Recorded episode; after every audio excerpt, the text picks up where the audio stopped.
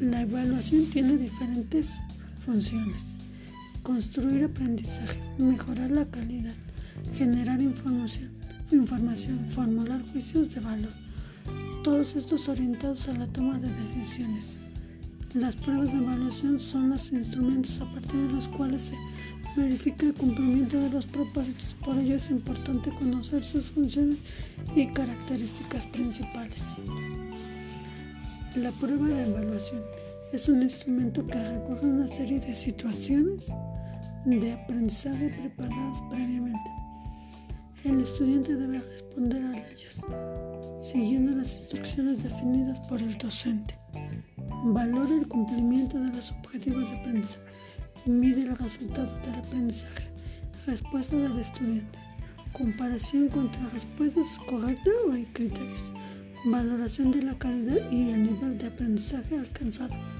En este es un ejemplo, pues el examen, que estuvo muy difícil. La clasificación de las pruebas de evaluación es por su estructura, pruebas de desarrollo y pruebas objetivas por la forma de las respuestas orales, escritas, verbales, no verbales, por su, por su elaboración u origen, formales o estandarizadas, informales o no estandarizadas, de ejecución. Pertenencia de las pruebas de evaluación. Resultados de aprendizaje. Criterios. ¿Se concretan o se orientan? Actividades de enseñanza y evaluación.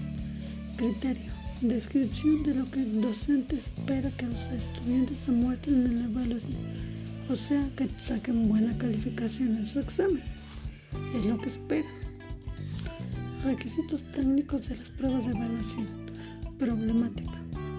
Preguntas desafiantes. El estudiante debe enfrentar un problema abierto, real o complejo. Contexto. El problema tiene que ver con la realidad. Se requiere profundidad en la solución.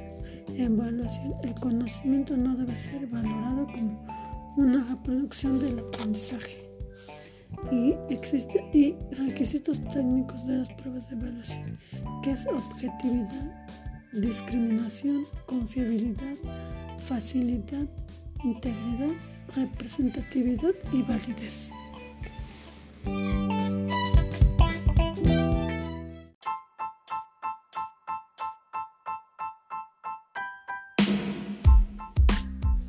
Mi nombre es Nayeli.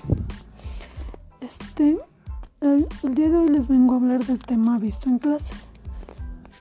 Y espero y sea de su agrado, de su agrado y les guste lo que les estoy este, explicando, que lo que es lo que he visto en clase. Gracias.